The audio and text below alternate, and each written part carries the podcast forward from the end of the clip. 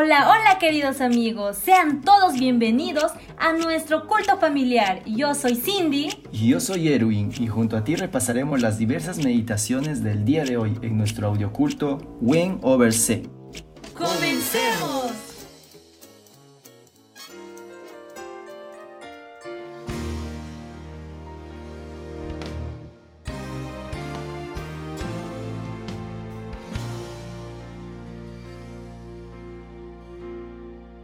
Hechos 27 Cuando se decidió que habíamos de navegar para Italia, entregaron a Pablo y a algunos otros presos a un centurión llamado Julio de la compañía Augusta. Nos embarcamos en una nave adramitena que iba a tocar los puertos de Asia y zarpamos. Estaba con nosotros Aristarco, macedonio de Tesalónica.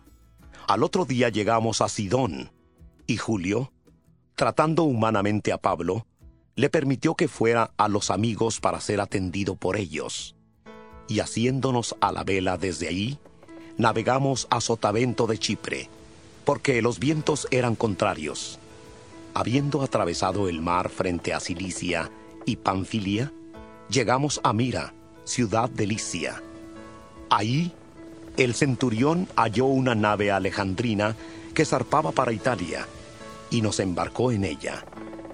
Navegamos despacio muchos días, y habiendo llegado a duras penas frente a Gnido, porque nos lo impedía el viento, navegamos a Sotavento de Creta, frente a Salmón. Después de costearla con dificultad, llegamos a un lugar que llaman Buenos Puertos, cerca del cual estaba la ciudad de la Sea.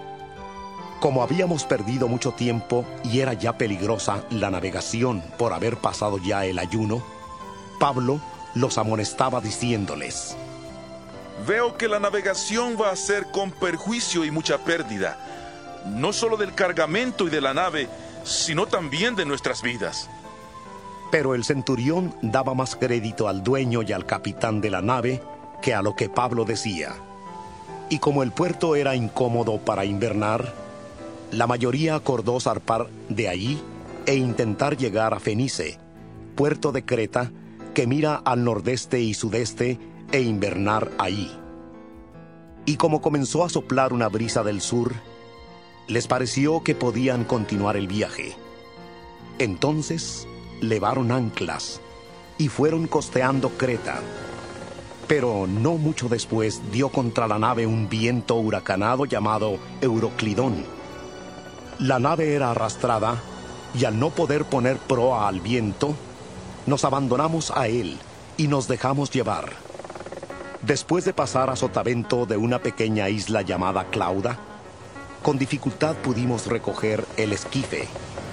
Una vez subido a bordo, usaron de refuerzos para asegurar las amarras de la nave y por temor de dar en la sirte, arriaron las velas y quedaron a la deriva pero siendo combatidos por una furiosa tempestad, al siguiente día empezaron a deshacerse de la carga.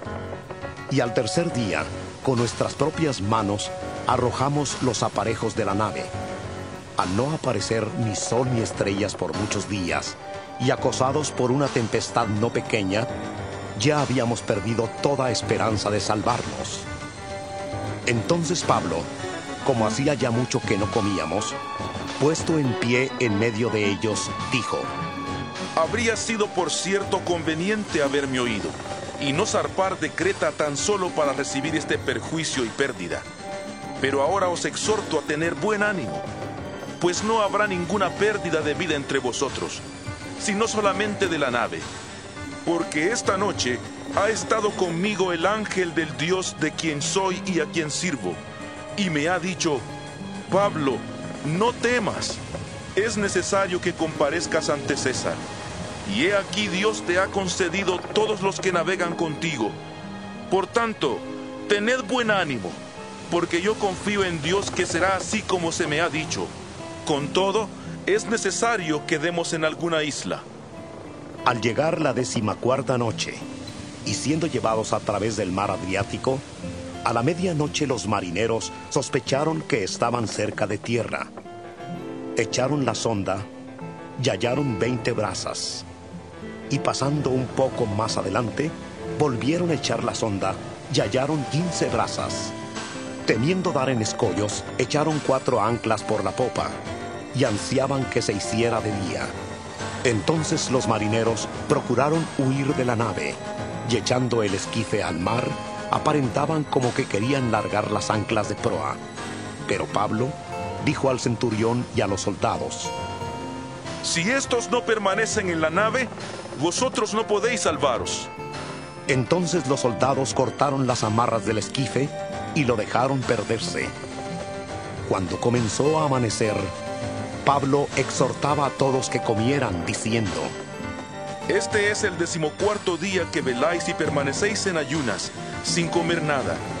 Por tanto, os ruego que comáis por vuestra salud, pues ni aun un cabello de la cabeza de ninguno de vosotros perecerá. Y dicho esto, tomó el pan y dio gracias a Dios en presencia de todos. Lo partió y comenzó a comer. Entonces todos, teniendo ya mejor ánimo, comieron también. Y éramos todas las personas en la nave, 276. Una vez satisfechos, aligeraron la nave echando el trigo al mar. Cuando se hizo de día, no reconocieron el lugar, pero vieron una ensenada que tenía playa, en la cual acordaron varar la nave si podían. Cortaron pues las anclas y las dejaron en el mar. Aflojaron también las amarras del timón, izaron al viento la vela de proa y enfilaron hacia la playa. Pero dando en un lugar de dos aguas, hicieron encallar la nave. La proa hincada quedó inmóvil y la popa se abría con la violencia del mar. Entonces los soldados acordaron matar a los presos para que ninguno se fugara nadando. Pero el centurión, queriendo salvar a Pablo, les impidió este intento y mandó que los que supieran nadar se arrojaran al agua primero y salieran a tierra, y los demás parte en tablas, parte en cosas de la nave. Y así aconteció que todos se salvaron saliendo a tierra.